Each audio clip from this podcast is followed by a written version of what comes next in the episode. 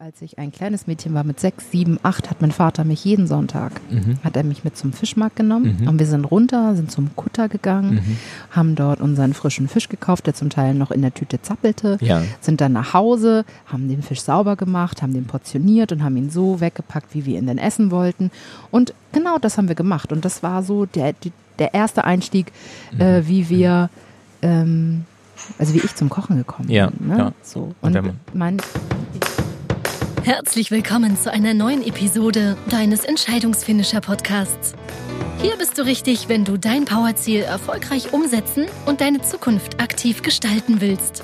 Wir freuen uns, dass du dich gemeinsam mit uns auf diese spannende Reise begibst und wünschen dir viel Spaß, inspirierende Gedanken und hilfreiche Erkenntnisse für das Erreichen deines Powerziels. Los geht's!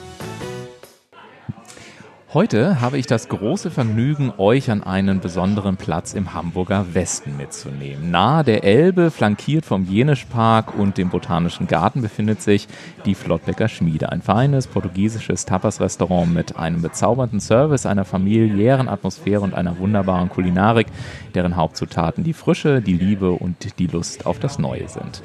Die Flottbecker Schmiede ist mittlerweile weit über die Grenzen Hamburgs hinaus bekannt und das insbesondere wegen des Tatendrangs von Helena Gouveia. Ursprünglich erlernte Helena den Beruf der Friseurin und arbeitete zehn Jahre als solche, bevor sie familiäre Umstände zwangen, andere berufliche Wege zu gehen. Gemeinsam mit ihrem Bruder und ihrem Mann eröffnete sie daraufhin die Flottbecker Schmiede, ein Neustart in eine brettharte Branche, noch dazu als ungelernte Köchin.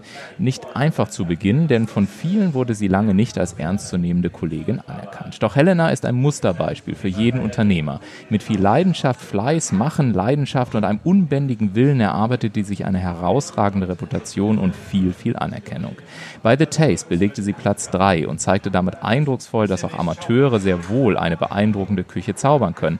Auch bei Mein Lokal, Dein Lokal zeigte sie mit glatten 30 von 30 Punkten, was und wie es geht und belegte Platz 1. Und 2019 wurde sie dann auch noch von Michelin ähm, ja, mit dem Bib Gourmand 2019 ausgezeichnet. Über die Kunst, seine Passion zu leben, den Umgang mit Rückschlägen, der Spagat zwischen Küche, einer wöchentlich neuen Speisekarte, Instagram-Channel, Wettbewerben, Catering, eigenem Ladengeschäft, Familie und einfach nur über den Menschen Helena Gouveia spreche ich heute genau mit ihr, direkt hier im Restaurant. Ich freue mich sehr, dass es geklappt hat und sage herzlich willkommen im Podcast, liebe Helena. Oh, das ist aber so nett.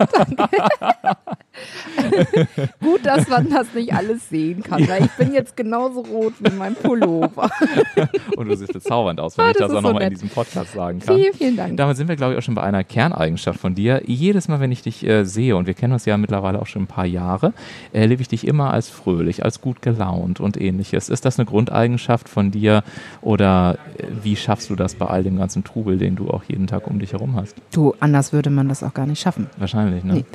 Also es ist wirklich so, dass ich ähm, daraus meine Energie auch ziehe, ne? Ja. wenn man positiv eingestellt ist. Also Ja. ich gehe immer auch bei Menschen, ne? ich gehe immer erstmal vom Positiven aus. ist manchmal vielleicht nicht ganz so schlau, aber so ist es dann halt. ähm, genau, weil sonst ist es ja wirklich äh, sehr trist. Ne? Ja. Und äh, ich brauche das auch so für mich, dass Ja. es so mein positiver Anker ist. Ne? Ja, das ist Ja. herrlich. Ich habe das erste Mal tatsächlich jetzt das Vergnügen, dass ich äh, mit so ein bisschen Hintergrundatmosphäre äh, Atmosphäre auch den Podcast hier aufzeichnen kann. Also man hört vielleicht auch im Podcast ein bisschen Besteck. Es geht hier um Kulinarik, um Essen, um sehr feines Essen, auch um leckeres Essen. Wenn du selber ein Gericht wärst, wenn Helena ein Gericht wäre, Oh Gott. wie würde denn dieses Gericht schmecken, beziehungsweise welche Zutaten würde es denn besonders gut charakterisieren? Also ich muss jetzt spontan an Marshmallow denken. Großer Marshmallow. Nein, Wobei das mit dem offenen Feuer in der Küche etwas schwierig werden könnte. Oder? ja. Och.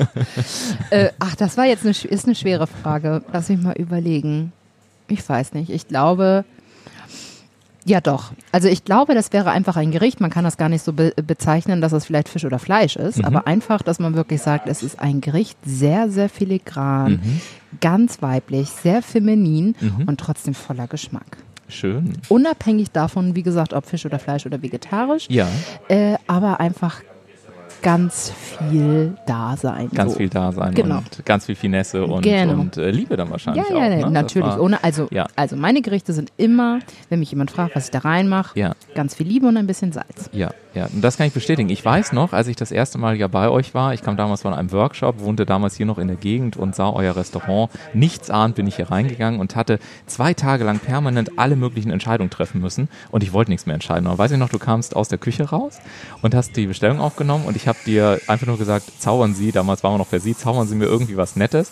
Ähm, und so ging das ja dann los. Und ich habe einen fantastischen Abend gehabt, ein tolles Essen, tolle Weine gehabt und einfach auch von vornherein mich hier so extrem wohl gefühlt. War das da an dem Tisch da? Nee, das, äh, also genau. Irgendwie hatte ich das so da in nee, das war in eurem Hauptraum. Okay. Ähm, und äh, ich meine, also vom Hauptraum her war es einer der hinteren Tische am Okay. Fenster. Und was ich damals schon so faszinierend fand, das war einfach diese wahnsinnig auch familiäre Atmosphäre. Wenn man hier reinkommt, dass das so schön ist, dass das so toll ist.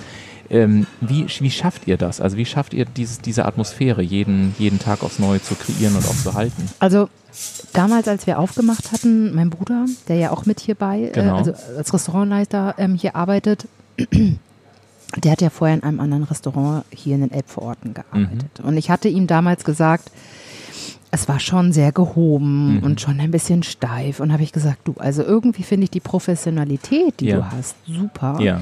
Aber mir ist das zu distanziert. Die Ja. Leute sind auf dieser Ecke sowieso schon sehr distanziert, zu Anfang.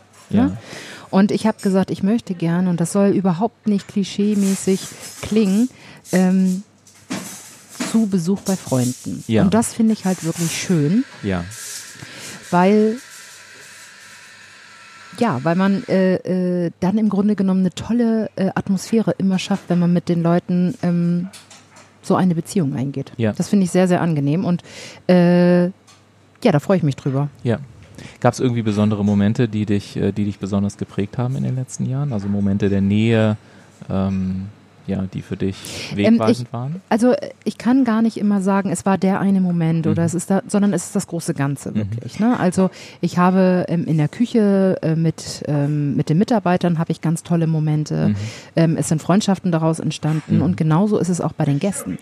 Also wirklich, wir ähm, können sagen, zu 50, 60 Prozent sind viele unserer Gäste hier Mhm. auch Freunde geworden. Ne? Wir treffen uns mit einigen, treffen uns privat, wir gehen Mhm. mal zusammen was trinken, wir gehen mal zusammen was essen. Mhm. Und das ist so schön und so nett und, ähm, und das ist nicht gespielt, das ist echt, das ist einfach so. Ja, ja. Und ähm, das ist auch so, wenn wir jemanden nicht kennen, wir reden immer mit den Gästen so, als wenn sie, obwohl sie zum ersten Mal da sind, Ja. obwohl sie schon 20 Jahre hier bei Ja. uns wären. Und das Ja. finde ich wichtig und das macht eine ganz tolle Atmosphäre. Ja, und ich finde vor allen Dingen auch in Kombination immer mit dem notwendigen Respekt, also nicht in eine Verkumpelung zu gehen oder die, äh, die Nähe irgendwie äh, komisch wirken zu lassen, sondern ja gleichzeitig immer ein absolut hohes Maß an Professionalität und die Kombination, die finde ich einfach so schön, weil man natürlich dann auch mit jedem Geschäftspartner, also ich war mit vielen, vielen Geschäftsleuten schon hier und es war immer herzlich, immer Nähe, genauso wie du sagst, aber auch wurde immer angesprochen eben dieses extrem hohe Maß an Professionalität und das glaube ich in der Kombination ist einfach ein ganz wichtiger, ganz Genau, wichtiger und das, Faktor. da, anders funktioniert das auch gar Ja. nicht, ne? weil ähm, nicht jeder möchte das. genau. Und wenn du das aber spürst, wenn du die Antennen dafür hast, ja, äh, merkst du das sofort Ja. und gehst dann trotzdem einfach in diesen gesunden Abstand mit Ja. der nötigen äh, Professionalität. Ja. Und das ist halt ganz wichtig, Ja. dass man diese Antennen als Gastronom hat und Ja, fühlt. Ne? Wie schaffst du es denn eigentlich, deine Energie äh, wirklich zu halten? Also ich habe verstanden, durch das Lachen und durch den Humor, das ist ein so eine Säule. Aber jetzt einfach für die Hörer am Podcast. Ähm, wir haben unseren Termin, du hattest gerade noch einen anderen Termin. Ich kam rein, habe das Podcast-Equipment aufgebaut. Wir hören die Hintergrundgeräusche. Um 18 Uhr sind die ersten Tische belegt. Man hört überall Besteck. Und du sitzt hier und machst das ganz, ja, einfach wunderbar und, und super professionell und ganz fokussiert, äh, obwohl du ja gleichzeitig auch bei tausend anderen Dingen sein musst. Wie, wie schaffst du das so ganz pragmatisch für dich, diesen Fokus äh, zu halten? Vielleicht kommt das ja auch nur so vor, dass ich das schaffe. Das kann natürlich sein, dann Das ist es war also, hervorragend ne? gespielt. Nee, nee. Nein, so war das nicht gemeint, sondern so. es ist natürlich auch schon so, also mir passiert das ja auch. Also Ja. ich vergesse mal einen Termin Ja. oder komme zu spät zu einem Termin Ja. oder sag auch einfach mal einen Termin ab, weil ich, und auch kurzfristig natürlich, weil ich sag, so, jetzt bin ich heute rappelvoll gewesen, Ja. ich muss noch in die Küche. Ja. Nee, mache ich heute nicht mehr. Ne? Ähm, das habe ich nie gemacht Mhm. äh, vor noch ein paar Jahren. Mhm. Äh, da habe ich mir immer alles vollgeknallt Mhm. und äh, vollgebaut. Mhm.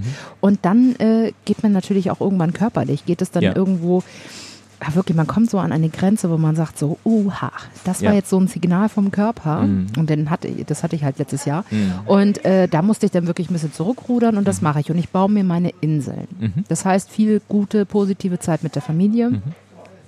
Äh, das klingt jetzt auch komisch, aber ich meditiere jetzt auch viel Ah, so ja, für mich. ja. Ne? Einfach gar nicht so dieses, dieses klassische im Yoga sitzen, Ja, irgendwo genau. sich hinsetzen, sondern das muss man gar nicht. Genau, richtig. Ähm, ich mache das immer vorm Einschlafen. Ja. Und äh, das ist das Beste für mich, Ja. weil man muss ja schlafen abends. Ja, definitiv. und wenn man davor eine halbe Stunde meditiert, das tut einem so gut und man fährt runter und man Ja. steht am nächsten Tag so gut auf. Ja.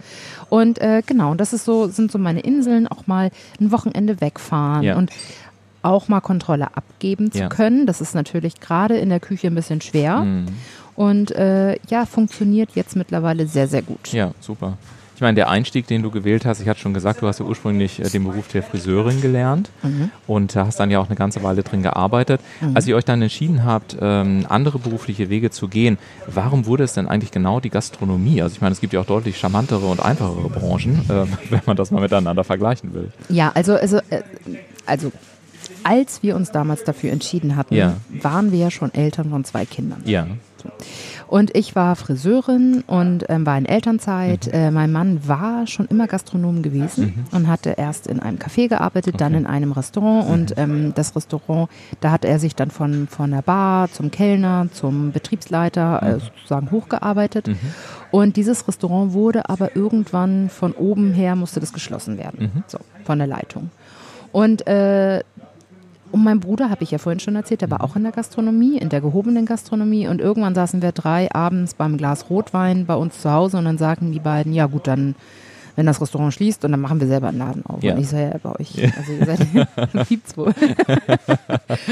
und ähm, dieser Gedanke hat uns gar nicht so losgelassen. Und irgendwann war es dann wirklich so, dass sie gesagt haben, so jetzt hier mal Butter bei die Fische, jetzt guck mal nach, Ja. such mal, ob du vielleicht irgendwie die passenden vier Wände für uns findest. Ja. Und dann haben wir gesucht und wir hatten erst ein Lokal gefunden, das passte aber nicht so richtig. Und dann kamen wir halt in dieses Gebäude. Ja. So, und ähm, wie gesagt, wir sind alles Portugiesen. Und äh, ja, mit Portugal verbindet man ja auch so ein bisschen eher was Rustikales, viel Holz und Stein. Und genau so war es ja auch. Wir sind hier rein, haben dieses Haus gesehen von außen und von innen und kamen rein und schauten. Und wir waren wirklich alle sofort schockverliebt Ja, ne, in ja. dieses wunderschöne Ambiente, ähm, ganz liebevoll eingerichtet. Und ähm, ja, und so passte das auch herzmäßig einfach. Ne? Mhm. Und ja, und dann habe ich gesagt, gut, ich bin dann nur Deko hier. So, ich Mhm. konnte keine drei Teller tragen und habe dann gesagt, gut, ich bin für den Gästeempfang dann zuständig Ja. und auch als Mutter dann auch weiterhin zu Hause Ja. und, und, und die Männer machen das schon. Und so war es dann auch die ersten ein, zwei Jahre. Wir hatten ein gutes Team. Ja, aber das Team, dann wurde jemand krank und dann war dies und dann war das und dann kam das immer wieder vor und habe ich gesagt, so, so funktioniert das nicht. Mhm. Ne? Und äh, zwischendurch habe ich dann noch mal ein Kind bekommen. 2011 kam dann unsere Tochter, also genau ein Jahr später. Und ähm, ja, und dann habe ich mich dafür entschieden, in die Küche zu gehen. Und ich hatte einen ganz tollen Koch ähm, und dem habe ich dann gesagt, tu mir bitte einen Gefallen. Ähm, das, was du anderen Leuten in drei Monaten beibringst, äh, in drei Jahren beibringst, bringst du mir jetzt in drei Monaten bei. Mhm. Und so war das. Ne? Ich habe dann auch wirklich selber sehr, sehr viel gelesen. Ich Mhm. habe ganz viel ausprobiert und einfach gemacht, gemacht, gemacht Ja. und mir immer mehr angeeignet und äh, mit Hilfe von tollen Mitarbeitern einfach, die dann auch äh, mir zur Seite gestanden haben.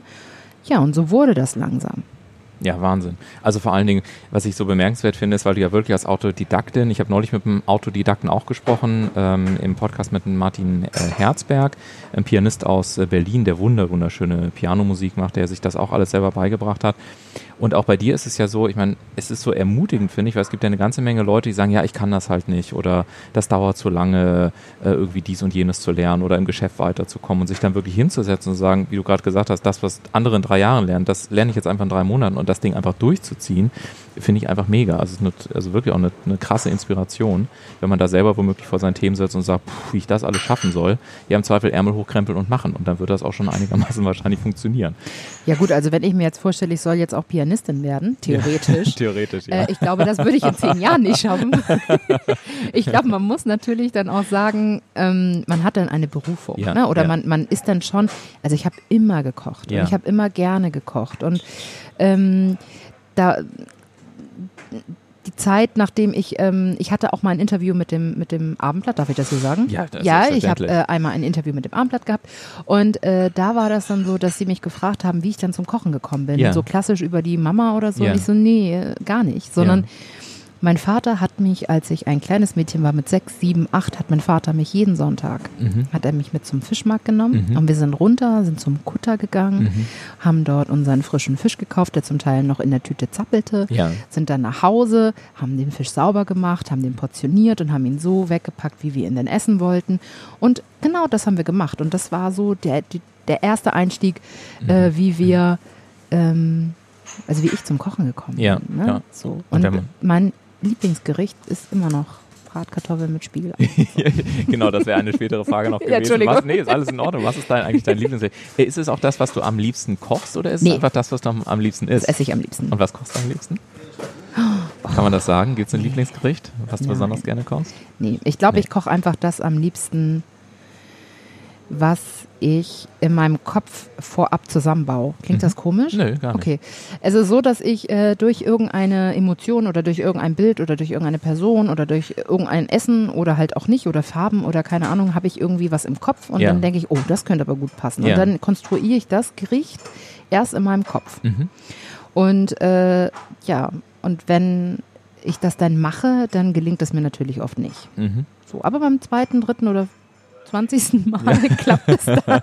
Genau, dranbleiben. ja. Genau. genau. Und äh, dann habe ich es geschafft. Und dann erreiche ich aber auch genau mit den, also ich habe mich natürlich auch schon oft in die Nesseln gesetzt. Ne? Also wenn ich dann irgendwie so Rinderzunge oder so, da, darauf, da steht nicht jeder drauf. Ne? das, ich dann äh, schon, aber viele auch nicht. Aber das ist auch völlig in Ordnung. Ähm, ja, aber das ist so das, was ich am liebsten mache. Einfach das, was in meinem Kopf äh, wie so kleine Bausteine sind, äh, das zusammenzufügen und das dann auf den Teller zu bringen. Das Mhm. ist so das Liebste, was ich mache. Mit verschiedenen Aromen, mit verschiedenen Texturen Mhm. und ähm, mein altes, äh, meine, meine Tradition Portugal ein bisschen mit der Moderne von Hamburg und der weltoffenen Küche zu kombinieren. Mhm. Ich glaube, so das ist mein Lieblings. Mhm. Und Ja. Hast du dir damals, also ich meine, oder anders gesagt, mittlerweile ist es ja so, dass du ja wahrlich nicht mehr alleine kochst. Ich habe es in der Anmoderation schon gesagt, du warst ja auch bei vielen Wettbewerben. Es gibt äh, berühmte Köche, den Namen lasse ich jetzt mal weg, die hier ein- und ausgehen. Äh, du hast Gäste, die man sonst äh, eher im Fernsehen siehst. Du sagst, äh, standest, das kann man sagen, mit, äh, mit Frank äh, ja beispielsweise bei The Taste äh, mit zusammen am Herd. Also wie ist das so in der Retrospektive, im Rückblick, wenn du, wenn du ein paar Jahre zurückschaust und sagst, so hat das mal angefangen und heute bin ich im Fernsehen, äh, ich sehe mich selber, Freunde sprechen mich an, ich gewinne Preise, äh, Michelin kommt auf mich zu und zeichnet mich aus. Also äh, äh, realisiert man das oder ist das irgendwie immer, geht, ist das immer noch nicht so, so, so ganz äh, real Nee, für dich? Das ist, mm, mm, ich sehe das mittlerweile ein bisschen anders. Mhm. Also das mit den Auszeichnungen, dass zum Beispiel der, ähm, wie gesagt, vom äh, Guide Michelin, dass wir da jetzt ausgezeichnet wurden mit dem Bib Gourmand. Ich sag auch betont wir, also nicht Ja, ich, sondern ja, wir ja. als Team, auch mit Service, auch mit äh, Espresso. Also Ja. es, es zählt alles. Ne? Genau. Äh, ganz, ganz wichtig, Teamleistung. Ähm, das ist immer noch äh, für mich ganz groß Mhm. und äh, was ganz Besonderes. Und ähm, ja, viele Köche sagen, ach, Stern und ich gebe ihn ab und das interessiert mich überhaupt nicht. Mhm. Ja, das sagen viele, das ist aber nicht so. Also insgeheim ist das wirklich immer noch eine große Auszeichnung Mhm. und eine Ehrung und ich bin auch der Meinung, dass sich jeder darüber freut. Ja, Punkt. ja. So.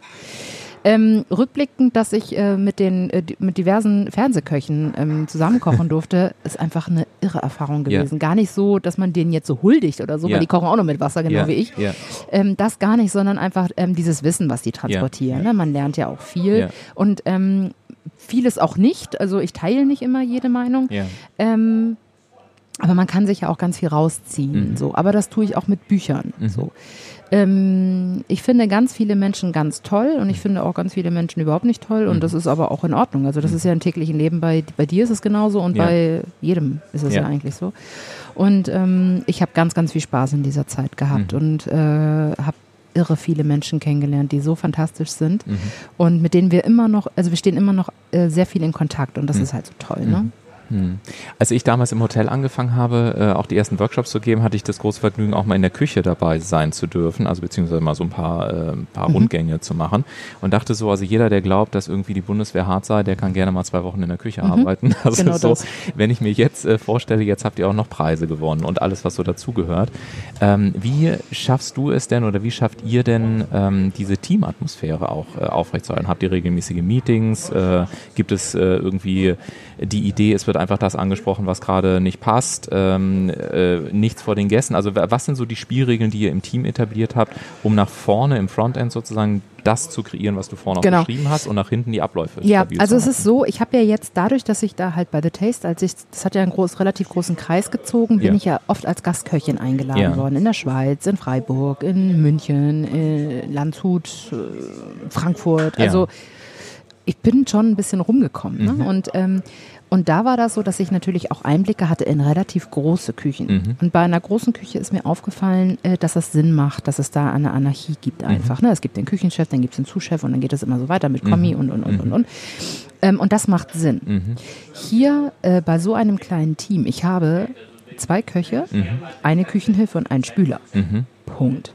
So äh, da macht das mit dieser riesigen Anarchie überhaupt keinen Sinn. Mhm. Es ist so, dass jeder für seinen eigenen Posten verantwortlich ist mhm. und der wird dann auch äh, äh, zur Verantwortung gezogen, falls mhm. irgendetwas nicht stimmt. Mhm. Aber jeder für sich. Und ähm, ich möchte gerne, dass alle als Team agieren. Mhm. So, das heißt, dass es Absprachen im Team gibt mhm. und nicht, dass einer irgendwie dann das Zepter in der Hand hat und sagt, du machst das, das, das, das, das. Ja. Bei Veranstaltungen, bei größeren Gruppen, das mache ich. Ja. Dass ich dann mit natürlich dabei bin und sage, so Leute, aber der Ablauf jeden Tag ist immer der gleiche bei mhm. uns. Es gibt keine großen Unterschiede. Ne? Mhm.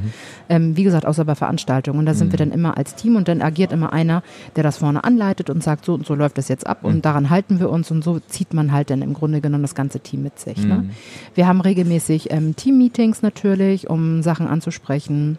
Ähm, und ab und zu, also das ergibt sich auch immer in den mhm. Gesprächen. Ne? Aber ich würde sagen, wir sind ähm, sehr, sehr harmonisch jetzt. Mhm. Und ähm, greifen wie so ein schönes Zahnwerk ineinander. Ne? Ja. Das ist ganz schön. Ja. Und ihr, das ist nämlich genau das, worauf ich auch hinaus wollte, weil ihr seid ja gar nicht so viele, wenn man sich das vorstellt. Wenn man dann aber schaut auch mal bei, bei den sozialen Medien, ich habe dich bei Instagram, bei Facebook, äh, du hast die ganzen, hast ja auch Presse, es gibt dann die Wettbewerbe, du bist als Gastköchin irgendwo eingeladen, dann bist du noch Mama und ähnliches. Ähm, und ich habe mich echt gefragt, also andere würden wahrscheinlich schon beim Zehntel dieses Pensums zusammenbrechen und kollabieren. Also ich würde gerne nochmal so ein bisschen rausfisseln, hast du eine bestimmte Technik, um deinen Alltag zu strukturieren? Flufft das einfach irgendwie so durch? Hast du ähm, also wie machst du es, dass du überall, weil es wird ja überall von dir, gerade jetzt das ausgezeichnete Köchin im doppelten Sinne, erwartet, dass du ja auch immer die konstante Leistung letztendlich äh, bringst. Also deswegen mhm. lädt man dich ja auch ein als Gastköchin und will wahrscheinlich auch die Unterhaltung haben und ein bisschen Smalltalk führen und so. Das ist ja eine un unglaubliche Vielfalt an Aufgaben, die so auf dich zukommt und die ja so von der Erwartungshaltung mal so eben nebenbei mit erledigt werden. Also was ich natürlich sagen muss, ist, dass ich ohne mein ganzes Netzwerk, das ich mittlerweile mhm. habe, würde ich das ja gar nicht schaffen. Mhm. Ich habe, was die Kinder angeht, habe ich meine Eltern. Mhm. Wir wohnen auch nebeneinander, ne? Mhm. äh, die uns immer, ohne Wenn und Aber, immer unterstützen und ähm, auf die Kinder aufpassen. Ja. Das heißt, da sind wir wirklich gut aufgestellt und ähm, ja, also da habe ich total die Hilfe. Ja. Ähm, dass ich dann auch mal wegfahren kann als Gastköchin in eine andere Stadt und, mhm. und, und. Da habe ich natürlich meinen Mann, der mich mhm. unterstützt. Mhm fahr los, setz dich in die Bahn, setz dich ins Flugzeug, mach das, flieg ja. mit. Ich lerne dabei ja auch so ja. viel. Ne? Ja. Und das ist ja natürlich, äh, das Restaurant profitiert davon. Und deswegen mache ich das auch. Also, und da funktioniert das ganz gut. Ich habe ja vorhin schon gesagt, ich vergesse dann auch mal einen Termin und dann sagt der Navi, ja, ja gut. Aber damit, also ja, ich komme damit so, also es funktioniert, es äh, läuft so nebenbei auch ja. noch ein bisschen mit. Genau. Ja. Gibt es irgendeine Lieblingsstadt oder ein Lieblingsrestaurant, wo du gerne nochmal als Gastköchin auch äh, kochen wollen würdest?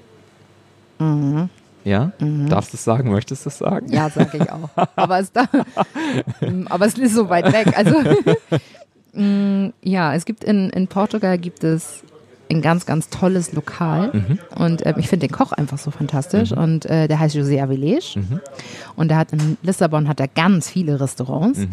Ähm, unter anderem gibt es da das Restaurant Bel Canto. Mhm. Und da habe ich äh, 2014 gegessen, ist mittlerweile auch mit zwei Mich äh, Sternen äh, von Mich äh, Michelin ausgezeichnet. Ja. Und äh, ja, und ich habe da in die Küche gucken können, weil es eine offene Küche ist und ja. das sieht gar nicht aus wie eine Küche, es sieht aus wie ein Labor. Ah, okay, ja. So, und da würde ich gerne mal Mäuschen spielen und Mhm. mal gucken, wie die das alles so machen. Ja, ja, schon. Also Molekularküche dann. äh, Bisschen auch, bisschen ja. es ist aber ganz viel Tradition, ne? Mhm. ähm, aber einfach anders interpretiert. Mhm. Und das finde ich sehr interessant. Mhm. Und da würde ich echt gerne mal über die Schulter gucken und sagen, na, wie macht ihr das denn? So, Ja, würd, ja. Ne, das, ja. Ja, was ich bei dir echt schön finde, ist so diese totale Experimentierfreude. Ne? Ich hatte nochmal auf Instagram was, glaube ich, geschaut und ein altes Rezept gefunden. Ich glaube, so irgendwie ein, ein, ein Fisch in, in Kartoffelsalat auf einem Zitronensorbet oder irgend sowas, was, äh, was damit stand.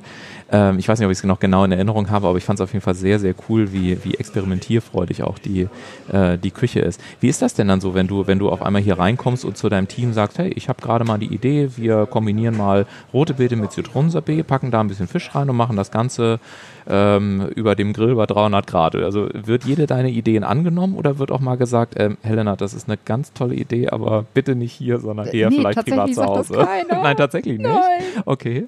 Ich weiß nicht, vielleicht liegt das, also ich meine, sorry, ne, das muss auch mal Vorteile haben, wenn man Chef ist. ja, wahrscheinlich.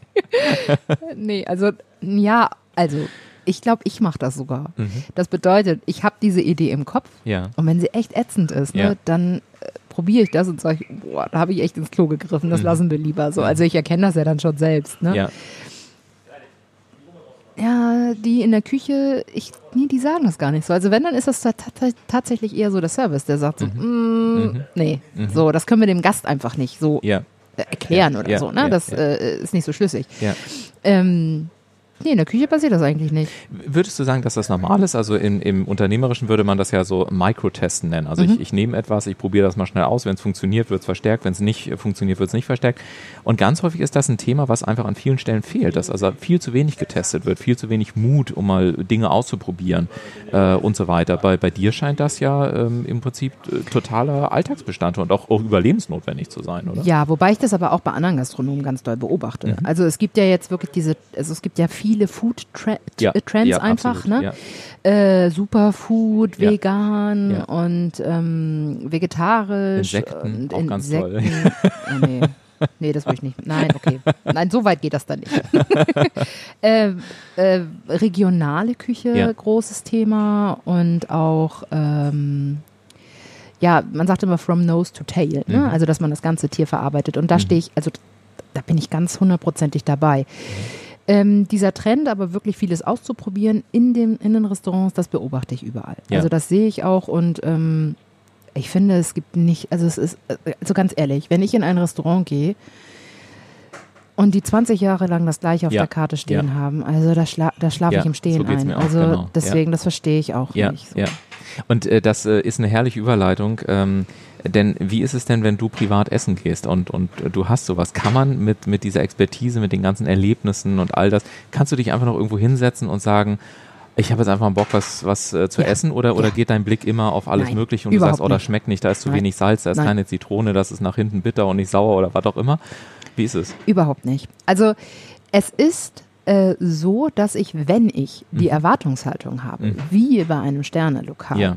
Dann geht man ein bisschen anders an die Sache heran, Mhm. aber das würde man auch als Nicht-Gastronom. Mhm, das stimmt, ja. Ja? Ähm, wenn ich, also wirklich, einer meiner Lieblingsorte und also ich, ich weiß, da würden jetzt viele die Augen und sagen so, na, wie kann sie das sagen? Aber wirklich, weil ich das einfach urig finde. Das Essen ist nicht besonders, aber ich finde es einfach, weil es authentisch ist. Ja. Und es ist, wenn man einen zu viel getrunken hat, ist das optimal. Das ist wirklich Erikas Eck. Ne? Das ist in der Schanze, da gehe ich hin, da esse ich wirklich mein Schnitzel mit Jägersoße und Pommes. Und da geht mir das Herz bei auf. Und hinterher trinke ich drei Aquavit, weil mir es nicht gut bekommen ist. Ne? So, Ja. Aber dann. To total. Mhm. Und es ist auch viele Freunde sagen, oh Mensch, und wenn du jetzt zu mir zum Essen kommst, was soll ich denn da kochen? Dann sage ich, Mhm. Schnucki, du kannst mir auch ein Butterbrot mit Käse geben. Das ist mir doch egal. Stimmt, also, wenn du irgendwo eingeladen bist, das setzt ja wahrscheinlich auch viele unter Stress, ne? wenn sie dann sagen, oh Gott, Helena ja, aber kommt. das, ja, aber das, ich fühle mich immer so schlecht, wenn ich das höre. Nee, überhaupt, nein, nein, ich sage dann bitte, bitte, kein Stress, macht Würstchen. Ja. Würstchen. Ja. So, und das ist mir echt das Liebste, weil Ja. Das ist einfach und gut und da passiert ja gar nichts ja, bei. ja. So. Und die Würstchen dann natürlich mit ganz viel Liebe und dann Genau. sie auch Weil das besonders Schlimmste ist, wenn man wirklich sich als, als Nicht-Koch ne? Ja, wirklich sagt, oh Gott, da kommt jetzt irgendjemand ganz Wichtiges und man macht genau das, was man niemals machen würde, wird Ja. es nicht gut. ja, Ne, das ist so auch als Leitstelle für große Abende mit Ja. Freunden, dass man wirklich sagt, so du, ich äh, mache nie, was ich nicht kann. Ich halte mich immer daran, was ich am Ja. besten mache. So, Ja, ne? ja. Und das ist dann auch mal einfach ein Spiegelei und strammer Max. Ja. Zack. Ich würde gerne mit dir noch über ein Thema sprechen, so in den verbleibenden Minuten, was mich neulich sehr bewegt hat. Ich war äh, bei einer ganz wunderbaren Weinprobe. Es gab große Rotweine. Und es war ein, ein wunderschöner Abend, irgendwie zehn, zehn Weine, so ein kleine, so einen kleinen äh, Käseteller mit ein bisschen Wurst und so weiter gab es noch dazu. Und äh, irgendwann sagte dieser Sommelier da mittendrin ähm, auch die Preise zu den einzelnen Flaschen. Und ein Raunen ging durch den Saal, weil sich die Flaschenpreise so, ich sag mal im Schnitt bei Mitte 20 Euro bewegten. Und da ist mir so ein bisschen äh, der Schluck im Hals stecken geblieben, denn ich gebe freimütig zu, ähm, nicht wegen den 25 Euro, sondern aufgrund der Informationen, die er danach sagte, dass er nämlich sagte, wissen Sie, in Deutschland ist es so, dass über alle Verkaufsstellen gerechnet pro Flasche Wein zwischen 1,60 und 1,80 Euro ausgegeben wird, wenn man mal alles zusammenrechnet. Und da hatte ich wirklich Frost in, im Blut, gebe ich freimütig zu. Und dann habe ich mir das so mal durch den Kopf gehen lassen und dachte mal, ich nutze das mal als, als Möglichkeit, dich auch zu fragen, wie du das als Gastronomin siehst. Denn ich habe persönlich häufig den Eindruck, dass in Deutschland andere Dinge sehr viel mehr wertgeschätzt werden, dass aber für Essen und Trinken sehr wenig ausgegeben wird. Oder ich erlebe, dass in Restaurants äh, teilweise Tische sehr geringe Mengen in meinen Augen als Laie bestellen, aber sehr lange Verbleibezeiten haben. Und ich habe mich gefragt, wie kriegt man, also A, wie siehst du das selber? Und B, wie kriegt man das, wenn das auch deine Beobachtung sein sollte, wie kriegt man das eigentlich zusammen, wenn man auf der einen Seite sagen will, man will Nähe und, und, und praktisch wie Familie und wie Freunde sein und auf der anderen Seite hat man ja aber auch wirtschaftliche Zwänge, gerade in so einem brettharten Bereich wie der Gastronomie. Wie, wie löst du das, beziehungsweise wie siehst du das auch? Ja, also ich sehe darin langsam eine Entwicklung. Also eine Entwicklung für den Gastronomen. Ja, Es ist ähm, immer wieder, das ist ein ganz großes Thema. Und ich unterhalte mich auch mit ganz, ganz vielen äh, Freunden, gastronomischen Freunden darüber. Äh, das ist ein Riesenproblem. Ne? Also gerade auch sogenannte No-Shows. Ne? Das sind halt äh, Gäste, die dann einen Tisch reservieren und Ja. einfach nicht erscheinen. Ja. Das ist für uns Gastronomen ein immenser finanzieller Schaden. So, um das aufs Jahr gerechnet, Mhm. das sind also wirklich Mhm. Tausende, wirklich.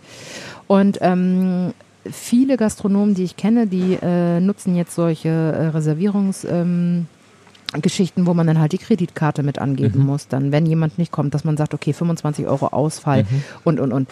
Oder dass man Tickets kaufen kann, ja, ne, zum Ja. Beispiel. Das habe Ja. ich neulich auch gelesen von einem Gastronom hier aus Hamburg, dass Ja. man dann wirklich ähm, sich ein Ticket kaufen muss. ja. Finde ich super. Ich hoffe nur, dass es dann auch funktioniert. Äh, das würde ich einfach so unterstreichen, weil ich es einfach gut, gut finde, dass man diese Wege jetzt geht. Ja. In Amerika ist es gang und gäbe, dass Ja. man seine Kreditkartennummer Absolut, bei ja. Reservierung. Ähm, und in Deutschland zieren sich ganz, ganz viele. Mhm. Ähm, man hat als Gastronom immer, und ich weiß nicht warum, man hat immer ein schlechtes Gewissen äh, für die angemessene Leistung, für das gute Stück Fleisch, für den guten Wein, der so und so viel kostet, das Geld zu nehmen, was er kostet. Ja. So. Und ähm, wir haben immer ein schlechtes Gewissen und wir wissen nicht warum. Mhm. Ne? Wenn ich ein gutes Stück Fleisch kaufe, dann ist das teuer, aber dann muss ich das Geld dafür haben, Mhm. damit ich meine Mitarbeiter, äh, Reparaturen, damit, äh, für die Geschirrspülmaschine, für das Glas, für die Speisekarte, für das Wasser und ich muss alles davon bezahlen. Ja. Und wenn ich jetzt theoretisch, ich weiß, da schreien ganz, ganz viele Leute auf, aber wenn ich wirklich jemanden habe, der zwei, drei Stunden einen Tisch besetzt Ja. und 60 Euro isst und verköstigt Ja. einfach, ne? Ja. wenn man das runterrechnet, dann sind das 15 Euro pro Person pro Stunde und das ist aber nur der Umsatz. Ich wollte gerade sagen, das ist ja nur der Umsatz. Wenn wir jetzt dann in der Gastronomie rechnet man ja immer so, habe ich damals gelernt, mit, also mit, mit äh, sagen, Verrechnungsfaktoren. Üblich ist ja irgendwas zwischen drei und vier in aller Regel. Das Ja, heißt, das mittlerweile muss ich auch noch nicht mehr, aber oder genau. wahrscheinlich vielleicht sogar noch mehr. Genau. Dann komme ich irgendwie auf vier bis fünf Euro die Stunde, wenn ich es runterrechne. Richtig. Ähm, und das ist dann schon, äh, schon deutlich eine Herausforderung. Ja. Genau, aber ja. dieses Umdenken ist in Deutschland halt noch nicht in den Köpfen Mhm. drin. Und ich merke, es gibt eine Entwicklung, es gibt eine Bewegung Mhm. in die richtige Richtung, aber das wird noch ein paar Jahre dauern. Mhm. Ähm, ich sage immer wieder, dass, also ich appelliere einfach an den Verstand der Menschen, Ja. dass wenn man auch in den Supermärkten, wenn Ja. man einfach Fleisch kauft, kein Fleisch kann gut sein, was 1,99 kostet. Ja. Es kann einfach nicht gut sein. Und genauso ist es mit Aufschnitt, genauso ist es mit Käse. Das kann nicht funktionieren. Und das kann nur richtig gut werden, ähm, wenn man bereit ist, einen Euro mehr. Dann, dann kauft euch einen schlechteren Fernseher oder so. Ich weiß es nicht, ich kann es doch nicht sagen. Ähm, und äh, geht gut Ja, einkaufen. ja. Ich glaube, dass, ähm, aber das ist jetzt eine, äh, sozusagen nur eine, eine heiß gestrickte These, wenn ich das jetzt mal mit, weil du gerade sagtest, Fernseher und oder auch äh, Auto oder irgend sowas, ähm, dass beim Essen häufig halt ein sehr funktionaler Aspekt damit verbunden ist. Also zu sagen, ja, es macht halt satt irgendwie, aber die langfristigen, also die, dieses, dieser schöne Moment, ähm, der, der wird halt mit Kulinarik, finde ich, an vielen Stellen gar nicht verbunden. Also dass Essen eigentlich ein Genuss ist und dass es ja auch darum geht, dass wir uns einfach die Frage stellen, was führen wir unserem Körper eigentlich zu? Ähm, die Frage, finde ich, wird, wird an vielen Stellen, auch wenn ich mir so, so Fastfood-Bereich anschaue oder ähnliches, also ich gehe auch mal zu den bekannten Fastfood-Ketten, aber es ist halt wirklich die absolute Ausnahme. Ausnahme. Ähm, aber wenn ich, wenn ich kein Bewusstsein mehr dafür habe, was ich überhaupt auch essen möchte und wie ich auch langfristig mit meinem Körper umgehen möchte, ähm, das ist, glaube ich, einfach ein, ein, wesentlicher Treiber, der, der dann dafür Sorge trägt, dass einfach auch kein Verständnis mehr dafür da ist, dass man sagt, na gut, ein Stück Fleisch kostet halt irgendwie acht bis zehn Euro. Genau. Ja, das ist teuer. Ja, es gibt Menschen, die können sich das nicht leisten. Alles in Ordnung. Ähm, aber um mal ganz privat zu plaudern, eine meiner früheren äh, Freundinnen, äh, da war das, äh, sagen wir mal, finanziell jetzt auch nicht wahnsinnig äh, so höchst üppig, aber es war eben ganz klar, wenn wir uns was kaufen, dann kaufen wir uns was und dann kaufen wir uns halt weniger. Aber dafür kaufen wir uns dann halt eben auch die schönen Dinge und so erlebe ich das bei, bei vielen Freunden also, äh, im Verhalten. Ja, das verstehe ich vollkommen, aber es gibt wirklich Ausnahmen. Also mhm. es ist wirklich so und ich weiß, dass ein äh, guter Freund von mir, äh, der auch bekannt ist, der viel im Fernsehen auch zu sehen ist. Ähm, ich kann den Namen ja auch sagen, das ist Christian Rach. Mhm. Ähm, es ist so, dass er ein Kochbuch rausgebracht hat mhm. und ähm, es müssen keine 200 Gramm Fleisch sein ja. auf dem Teller. Ja. Es kann auch wirklich dann mal mehr Gemüse sein, es kann dann auch mal mehr äh, Kartoffel, Reis etc. sein. Ja. Und das Fleisch kann auch mal 80 oder 90 Gramm haben. Man, wird, man wird auch satt, man isst weniger Fleisch und dann kann das Fleisch auch viel hochpreisiger und von der Qualität, äh, von der Qualität viel besser sein, ja. weil man einfach viel weniger davon isst. Mhm. Und das müssen wir wirklich in den Köpfen der Menschen schaffen, dass man sagt, okay, man, man schafft so ein Umdenken. Mhm. Ne? Weniger, dafür aber richtig gut. Mhm. Und ähm, ja, das ist immer wieder das gleiche Beispiel. Das sage ich, glaube ich, weiß nicht, wie oft ich das schon gesagt habe. Es ist wirklich so. Wir kaufen uns die teuren Grills für 2.000, 3.000 Euro mhm. und legen aber das Stück Fleisch für 69 mhm. Cent drauf. Und das mhm. funktioniert einfach mhm. nicht. Finde ich eine schöne Mission. Und ich habe in einem anderen Interview von dir gelesen, dass du auch die Mission hast, dass mehr Frauen äh, in die, äh, in die äh, sagen wir, in die Sichtbarkeit äh, dann letztendlich auch kommen. Sind das so deine beiden Punkte, wo du, wozu du dich auch gerne in den nächsten Jahren engagieren wollen würdest?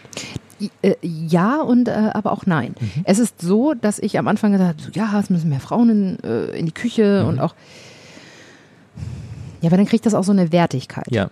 Ne? Und ähm, ich finde, es, man sollte darüber gar nicht mehr nachdenken, mhm. ob nun mehr Frauen oder weniger Frauen mhm. äh, als Pilot. Und es sollte einfach Standard, so, ja. also einfach üblich sein. Es ne? sollte Egal, üblich, ja, genau. Also, und ja. deswegen ist es dann, wenn man dann so aktiv wird und sagt, so es sollten mehr Frauen, dann wird das ja wieder so Thema. Und deswegen finde ich, sollte man das gar nicht mehr so thematisieren, sondern es sollte einfach so sein. Punkt. Ja, ja. finde ich auch persönlich einfach die schönste Form der Definition von Toleranz, dass man einfach gar nicht mehr drüber sprechen muss, genau. sondern dass, dass äh, Dinge einfach, einfach, so sind. Genau. Und ähm, das äh, betrifft ja andere gesellschaftliche, oder was heißt andere, aber es betrifft ja insbesondere auch äh, viele gesellschaftliche genau. Randgruppen im LGBT-Bereich und so weiter ähm, wo das eigentlich dann die eigentliche Definition von Toleranz dann ja. an vielen Stellen wäre. Ja. Ne? Ja, sehr schön. Ähm, mit einem Blick auf die Uhr, du musst langsam tatsächlich in die Küche, um mhm. viel Liebe wieder tatsächlich auf den äh, Teller zu bekommen. Und ich äh, danke dir sehr, dass du dir die Zeit genommen hast, liebe Oh, Helena. schön, dass ich da sein durfte. Sehr, sehr gerne. Und wenn dir diese Episode gefallen hat, dann abonniere doch einfach den Podcast und hinterlasse uns eine kurze Bewertung, denn das hilft am Ende vor allem dabei, dass wir für dich noch viele weitere Folgen mit spannenden Gästen produzieren können. Jawohl, wenn sehr gern. selber Teil der Community werden möchtest, dann geh einfach auf www.entscheidungsfinisher.de slash Webinar und nimm völlig kostenfrei an einem unserer nächsten Webinare teil und ich freue mich darauf, dich zu sehen. Und damit sage ich noch einmal ganz, ganz lieben Dank, liebe Helena. Danke Schön, dir. dass du bei uns warst. Vielen Dank. Sehr gerne. Die nächste Episode hört ihr dann am kommenden Montag ab 10 Uhr und bis dahin eine weiterhin entscheidungsstarke Zeit und viel Erfolg beim Umsetzen deines Powerziels. Macht's gut. Tschüss.